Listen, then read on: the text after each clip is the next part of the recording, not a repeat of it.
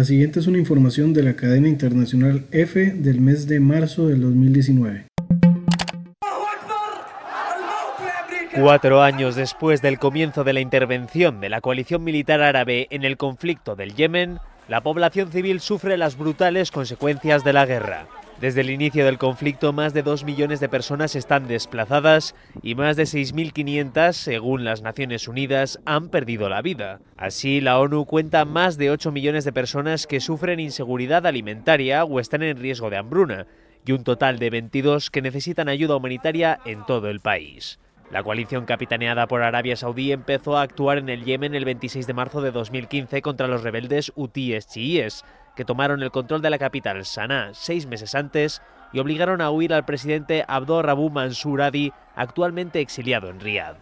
La campaña de bombardeos de la alianza, integrada por países suníes y apoyada por Estados Unidos, recrudeció el conflicto, y los civiles han sido los más afectados por la infraestructura dañada, incluidas escuelas y hospitales. Es justo esta destrucción la que ha llevado al rebrote de enfermedades contagiosas como el cólera, que ha aumentado en las pasadas semanas y ha matado a casi dos centenares de personas. Una salida negociada al conflicto parece lejana, ya que el último acuerdo alcanzado el pasado diciembre por el gobierno y los hutíes no está siendo aplicado, y ambas partes se acusan mutuamente de no respetarlo. Es por ello que el repliegue de las tropas de ambos bandos y la aplicación de otros puntos del pacto están estancados, y el conflicto que ha provocado la peor crisis humanitaria del mundo espera una solución política que aún parece lejana. Desde hace al menos cinco años, el territorio del Yemen se encuentra inmerso en una guerra entre el grupo rebelde Houthi y la coalición árabe lo cual se encuentra entre los aspectos de un conflicto que se arrastra desde finales del siglo XIX y que tiene como referencia más grave un choque ideológico entre los grupos religiosos de chiitas y sunitas, que traen consigo además el involucramiento de países como Arabia Saudita e Irán, en una zona que no deja de moverse entre disputas de poder.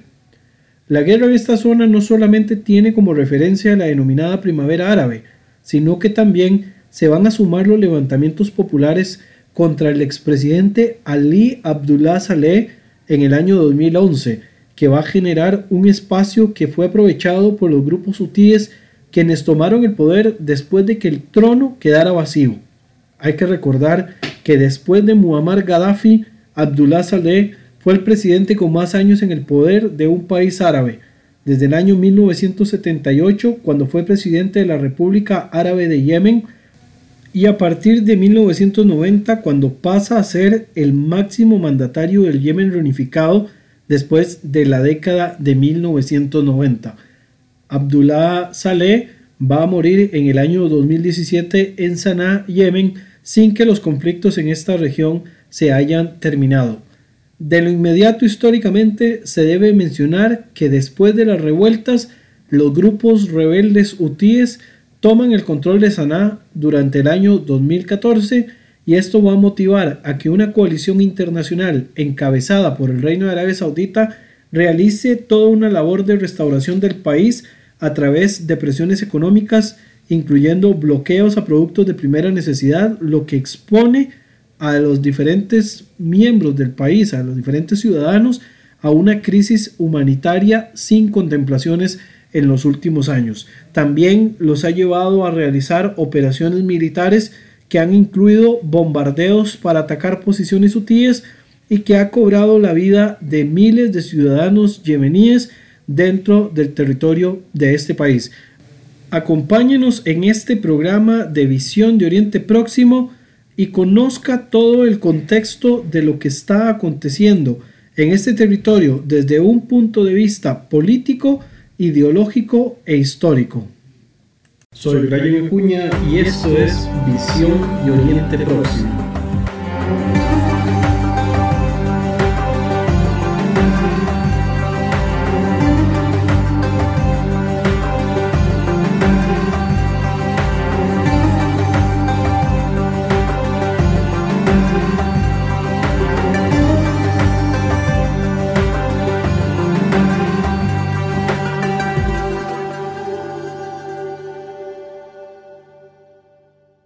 Para comenzar el presente análisis, lo que vamos a optar por en primer lugar es hacer toda una reseña de la parte histórica en lo que se refiere al Yemen, tanto en la época antigua como en su situación moderna una vez que se establece tanto las zonas de Yemen del norte como de Yemen del sur hasta la unificación del territorio en los años 90. Entonces, para poder comenzar, hay que, hay que partir de esta referencia histórica, la cual eh, vamos a,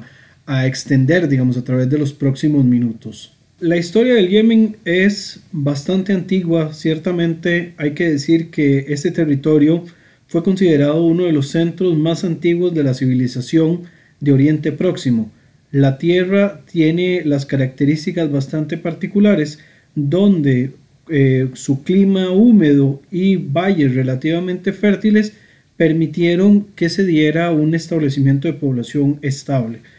Los habitantes en su mayoría en su época eran nómadas y se dedicaban principalmente al pastoreo y a la cría de aves. Se dice que una de las épocas de mayor esplendor de este territorio fue durante el denominado Reino de Saba. Recordemos que en este reino de Saba aparece la famosa leyenda de la reina de Saba, quien tenía una relación amorosa con el rey judío Salomón, que da origen a esta leyenda ¿verdad? De, la, de la relación y alguna población de origen yemenita se le asocia todavía en la época actual con la leyenda de la, de la reina de Saba. Esta leyenda del territorio, la denominada Arabia Félix, como le llamaba Claudio Ptolomeo, resurge en el siglo XVII cuando comerciantes europeos escuchan hablar de una bebida a la que denominaban el oro negro, no se trataba de otro tipo de bebida, sino que el café, la cual se exportaba al mundo entero a través del puerto yemení de Moca. Entre los siglos XII a.C. y el siglo VI de nuestra era, la zona fue dominada por tres civilizaciones principales de manera casi sucesiva, que controlaron el tráfico tanto de especies y estos pueblos fueron los mineos, los sabeos y los Gimiaritas. El reino de Saba como tal, cuya capital era Marif, alcanza un gran poderío por su posición estratégica entre la India y el Mediterráneo, lo que le permite monopolizar el tráfico de especias. De allí era supuestamente originaria la leyenda de la reina de Saba, por lo que esto ayuda, digamos, a fortalecer el mito que aparece en el Nuevo Testamento. A partir del siglo III de nuestra era, el reino de Saba pasa a ser dominado por la dinastía de los Gimiaritas, por lo que se habla del reino de Gimiar, y en el año 572, ya llegando al siglo VI de nuestra era, el reino es anexado por el territorio de la Persia de los Sasánidas. Luego, en el siglo VII, como muchos otros territorios, el Islam llega al Yemen y el territorio del Yemen pasa a formar parte de los califatos árabes. Estaba dependiente del territorio de Damasco y posteriormente va a pasar a la capitalidad del territorio de Bagdad. Durante el siglo VIII comienzan a aparecer en Yemen pequeños grupos o estados independientes, como lo fueron la dinastía de los Saiditas, a la que posteriormente se le van a sumar otras. En los siglos posteriores, el Yemen oscila entre la independencia y el sometimiento hacia los primeros califas de Egipto y posteriormente a los sultanes del territorio otomano o del imperio otomano. Es sino a partir del siglo XV que interviene Portugal, quien toma poder del puerto de Adén durante al menos unos 20 años y mantiene durante todo este periodo un enclave fortificado en la isla de Socotra. Eh, a partir del siglo XVIII, Ibn Saud, quien es el fundador de la dinastía saudita, los originarios actuales del reino de Arabia Saudita, se va a anexionar el territorio del Yemen, que luego, tras un breve periodo de independencia al dominio de los egipcios en la primera parte del siglo XIX, va a caer, digamos, en manos de los británicos, quienes se van a instalar en Adén en el año 1839 y van a pasar a ser un poder decisivo dentro de la región. En cuanto a la división del Yemen entre los siglos XIX y XX. El Yemen, hay que decir que fue un territorio que se dio con fuertes disputas por dos imperios durante el periodo del siglo XIX. Por un lado, aparecen los británicos, quienes se hacen con el control, como ya fue mencionado, del puerto de Adén durante la época en la cual se estaba haciendo la construcción de una megaestructura. Nos referimos directamente al denominado Canal de Suez. Posteriormente, la nueva ruta entre el Mediterráneo y Asia Oriental va a colocar a Yemen como una zona altamente estratégica para el abastecimiento de lo que es combustible, principalmente de las naves británicas, que son quienes tienen la mayoría del dominio dentro de esta zona. Por otra parte, o por, otro lado, tenemos a los turcos otomanos, quienes, deseando expandir el imperio que ya era por sí mismo muy grande, eh, abarcando casi tres continentes o llegando a alcanzar territorios en tres continentes, logra tener un control importante del territorio al norte del Yemen, en la península arábiga, y desde esa época es que el territorio del Yemen técnicamente se ha dividido en dos grandes áreas. La zona norte, ubicada y digamos dominada en este caso por eh, los otomanos, y la región sur, ¿verdad? que estuvo también dominada en algún momento por los británicos. Posteriormente, eh, obviamente esta, esta división va a pesar mucho en las situaciones actuales de este territorio. Con la caída del Imperio Otomano y el final de la Primera Guerra Mundial, el norte del Yemen va a quedar bajo el liderazgo del imán Yahya, que es un líder religioso islámico, quien se va a declarar rey del territorio. Yahya Mohamed Hamidadin, perdón, que es un nombre eh, más este, eh, exacto, nace en la rama de los Hamadadim, ¿verdad? que es, el, por decirlo así, la dinastía eh, proveniente de los Al-Qasami, de una línea religiosa que se llama Saitismo, ¿verdad? Que son, eh, por decirlo así, una rama del eh, chiismo dentro de la religión islámica que surge en el siglo VIII, haciendo así como un paréntesis respecto al saidismo, ¿verdad? Reconocen, al igual que el resto de los chiitas, a los primeros cuatro imanes, pero no reconocen al quinto imán de la dinastía, ¿verdad? Que es eh, Mohamed el Basiro, a quien van a sustituir por su hermano Saidu Ben Ali, ¿verdad? Que para esto tendríamos que hacer todo un programa explicando de cuáles son las diferencias entre las diferentes eh, corrientes o, dinastías que hay dentro del mundo islámico, y en este caso dentro del Islam chiita. Y en el caso de Saidu Ben Ali, en el año 740 va a promover una rebelión contra el poder de los omeyas. Eh, viven principalmente en la zona del norte del Yemen, donde son una mayoría, y tienen también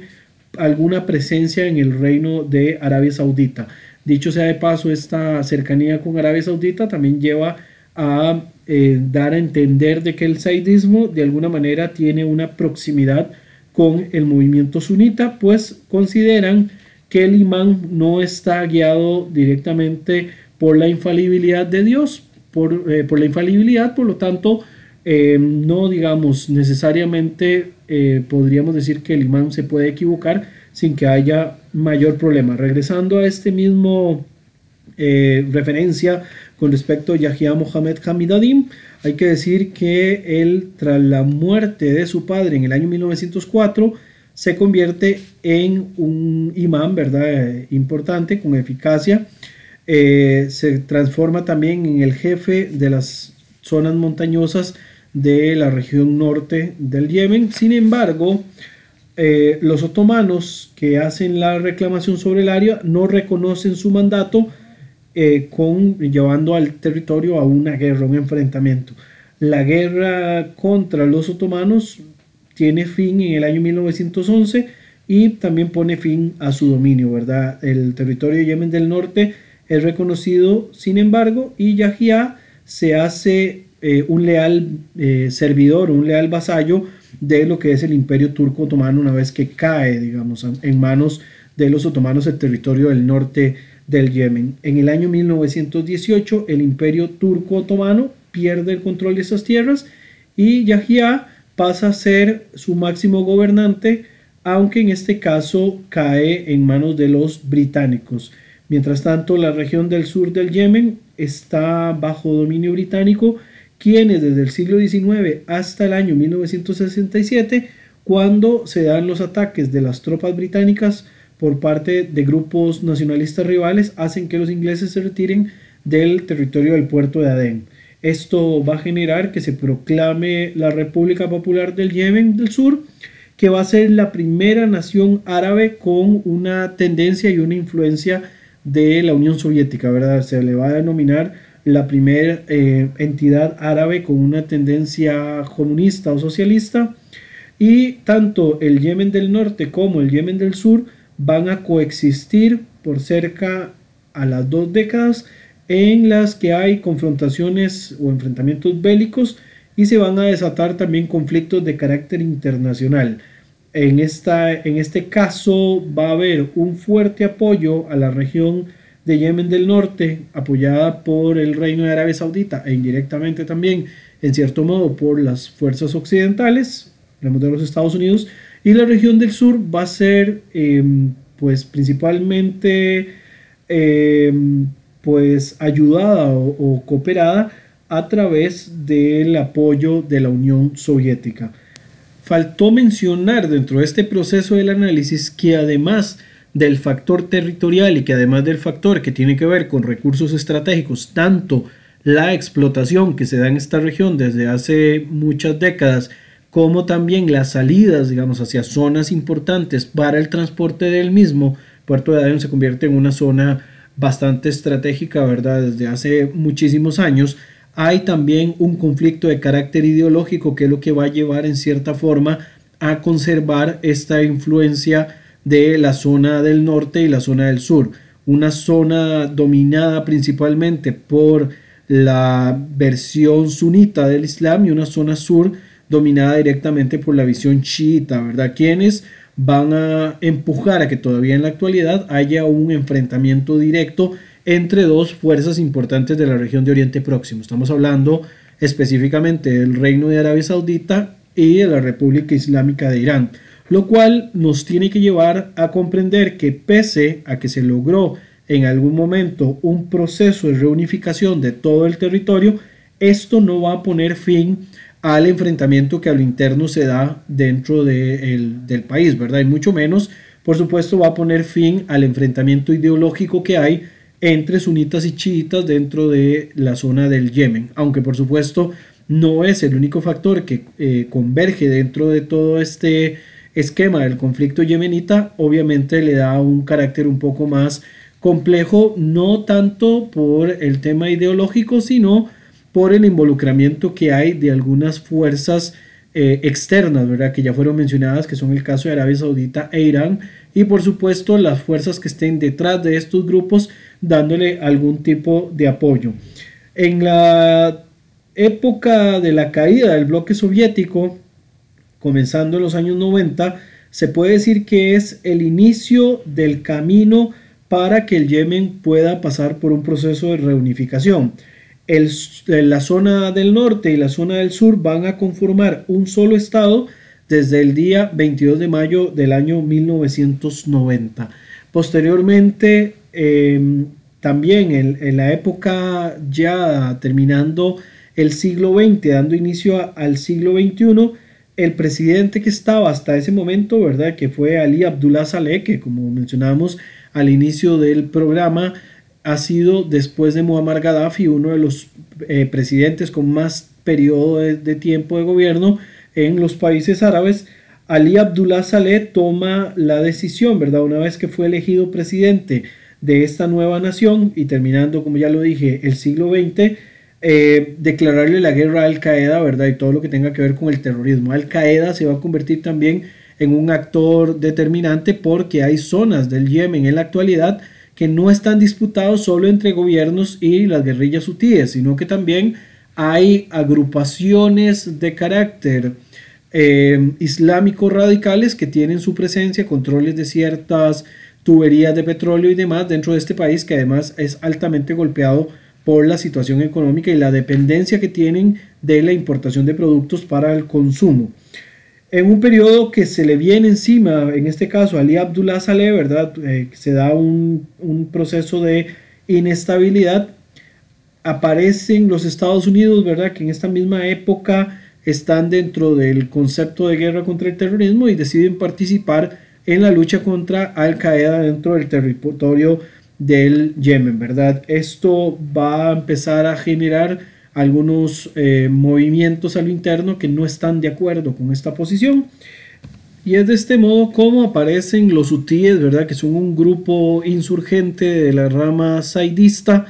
que se van a levantar en contra del gobierno, ¿verdad? En la actualidad este grupo eh, saidista de los hutíes dominan eh, una gran parte importante del Yemen, ¿verdad? Lo cual genera fuertes enfrentamientos contra la, minoría o contra el grupo eh, mayoritario que son sunitas. Ah, hay que mencionar que los hutíes van a adquirir su nombre o van a aparecer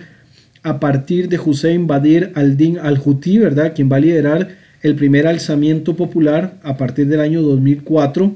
y esta lucha se da, ¿verdad?, intentando obtener mayor autonomía para la provincia de Sadá, que los eh, saidistas consideran como que si fuera parte suya, y también para proteger a la religión saidista de eh, la usurpación de los islamistas sunitas y también para poder defender sus tradiciones culturales. Posteriormente, también en el año 2004, a finales, eh, los soldados del Yemen, asociados con el gobierno directamente, asesinan a Uti y es a partir de ese momento que la familia de Uti va a tomar el control y va a liderar las otras cinco rebeliones antes de que se declarara un cese al fuego que se acuerda con el gobierno para el año a finales del año 2010 o en, en el periodo del año 2010. Durante el año 2011, los hutíes se unen a protestas en contra, en este caso, del presidente Saleh, que como hemos mencionado anteriormente, su gobierno se extendió por por lo menos un periodo mayor a los 30 años, fueron más de tres décadas que estuvo en ese momento, y los hutíes van a sacar ventaja del, del vacío de poder que se va a encontrar dentro de la zona, como lo hemos mencionado al inicio del programa, y van a ampliar el control del territorio que tienen en las provincias tanto de Sadá como en la provincia de Amram. Ya posteriormente van a participar de una conferencia de diálogo nacional en las que en este caso el presidente Hadi va a anunciar planes para que el Yemen se convierta en una federación con seis regiones eh, principales y esto digamos se empieza a ver con más fuerza a partir del año 2014. En julio del año 2014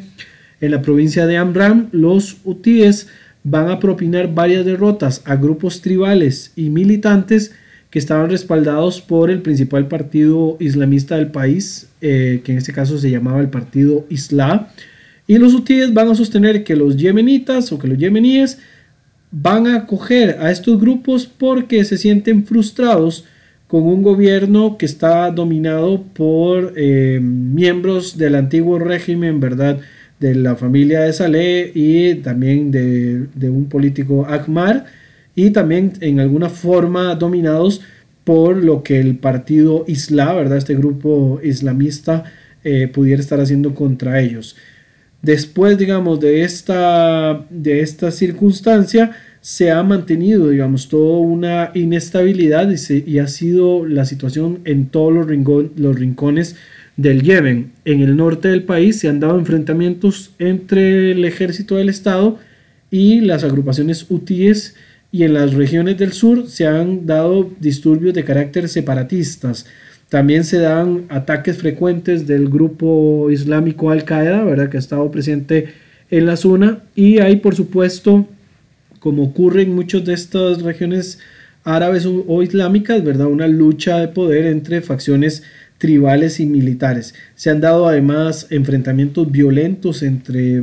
eh, partidarios del expresidente Saleh y activistas a favor de una democratización de, esta, de esta región, ¿verdad? Esto ha mantenido en cierta manera una, un evidente, digamos, enfrentamiento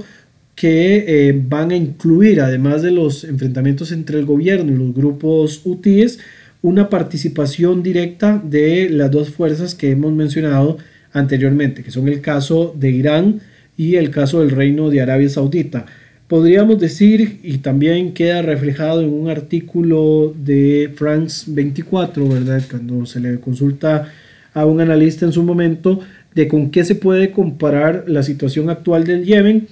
Y este analista menciona de que la guerra en el Yemen se puede mencionar que es casi una copia de la guerra de Vietnam, ¿verdad? Solamente que en el caso del Yemen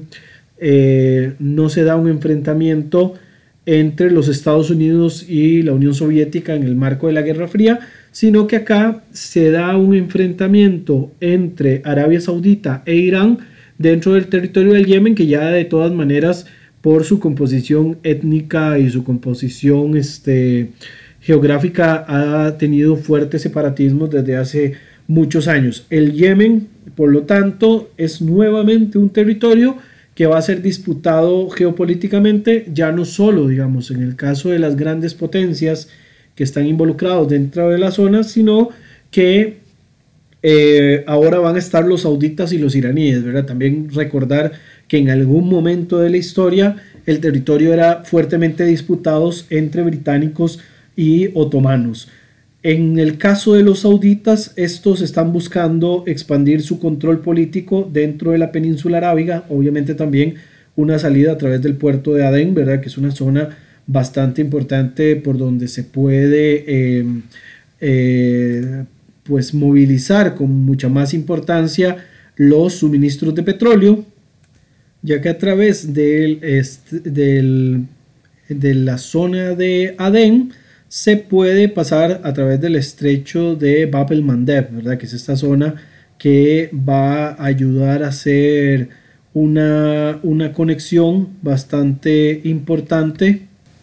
entre la región del Golfo Pérsico y el mar Mediterráneo a través del canal de Suez, ¿verdad? Al hacer algún tipo de cierre o de choque en, este, en esta zona, o que esta zona sea tan volátil eh, podría obligar a los petroleros que salen del Golfo Pérsico a tener que atravesar, digamos, eh, todo el camino a través de la, de la zona al sur de África hacia el norte para poder llegar a los países de la Unión Europea, lo que va a generar grandes pérdidas en términos de tiempo y de, eh, pues obviamente de dinero, ¿verdad? Porque la logística va a ser completamente distinta. También desde un punto de vista ideológico para Arabia Saudita es importante mantener ese control y en cierta forma poder lograr la aniquilación o el deterioro de la fuerza que puedan tener los grupos chiitas, en este caso los rebeldes del movimiento Houthi. La fuerte defensa que han logrado los chiitas eh, a través de la República Islámica de Irán han surtido efecto, ya que se han visto apoyados eh, a través de este gobierno, el gobierno del gobierno iraní, ¿verdad? Quienes les han dado el soporte a los rebeldes hutíes y que eh, han mantenido, digamos, durante todos estos cinco años de, choques, eh, una respuesta bastante importante, ¿verdad? Manteniendo control sobre territorios y sobre, pues, ciudades bastante determinantes para la estabilidad de, del Yemen. Quienes obviamente sí están sufriendo los embates de este conflicto son los millones de civiles que han estado en medio de un fuego eh, cruzado entre, entre ambas partes, ¿verdad? Eh, ellos han estado presentes cuando se han dado los diferentes bombardeos y por supuesto que son los que sufren el desabastecimiento de alimentos y toda la, parte humanitaria. Esta guerra, eh, la única esperanza está entre la negociación de las partes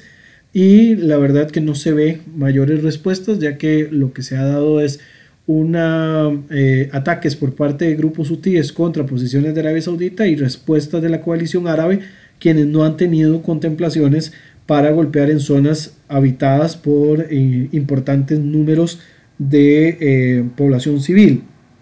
Esto ha generado, por supuesto, según los últimos indicadores, una tragedia humanitaria de manera sorprendente. Según por, eh, el, informe de proyectos de localización y datos de conflictos armados, eh, los nefastos números de este conflicto van a lanzar los siguientes eh, resultados de los diferentes años desde el 2015 hasta junio del 2019. Se dice que aproximadamente 17.100 personas mueren en el año 2015, 15.100 en el año 2016, 16.800 en el 2017, 30.800 en el año 2018 y hasta junio del 2019 se contemplaban por lo menos 11.900 muertes. Desde el inicio de la guerra se tiene constancia de por lo menos casi 40.000 episodios de enfrentamientos, 7.700 en el 2015, 8.700 en el 2016, así sucesivamente hasta poder alcanzar este número, los casi 40.000 episodios de enfrentamiento.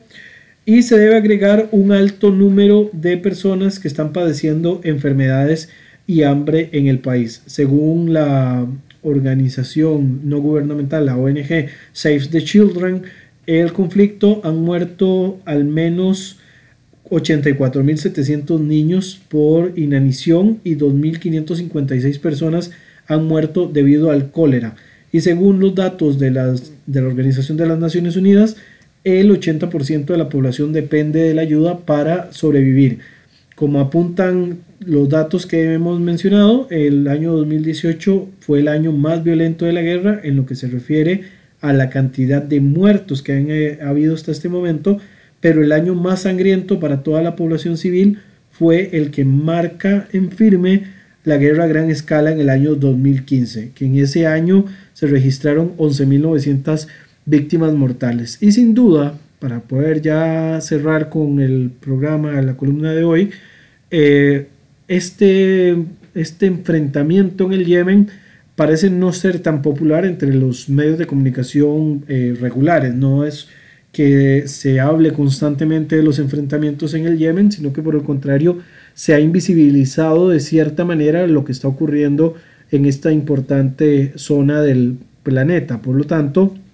es importante destacar que hay una crisis humanitaria em, sin eh, abordarse la forma que tiene que ser y la disponibilidad que tienen los diferentes países para llegar a una solución con respecto a, esta, a este conflicto parece que no son lo suficientemente efectivos. Parece que también eh, tienen la mirada puesta en otras situaciones del planeta y el tema del Yemen queda en un segundo, tercero, hasta quinto plano, ¿verdad? No hay un em, abordaje serio y debido y también neutral de lo que está ocurriendo. Aparte de eso, Obviamente el Yemen es víctima de un enfrentamiento de las potencias de manera indirecta, ¿verdad? A través de los eh, diferentes países que tienen como aliados dentro de la región de Oriente Próximo y son los ciudadanos del Yemen los que al final de cuentas están pagando a precio de sus propias vidas por la inoperancia del sistema internacional para poder llegar a una solución. De mi parte, esto es todo por el día de hoy, esperando que la próxima vez que abordemos el tema del Yemen sea para poder hablar en términos un poco más positivos. Muchísimas gracias y esto fue Visión de Oriente Próximo.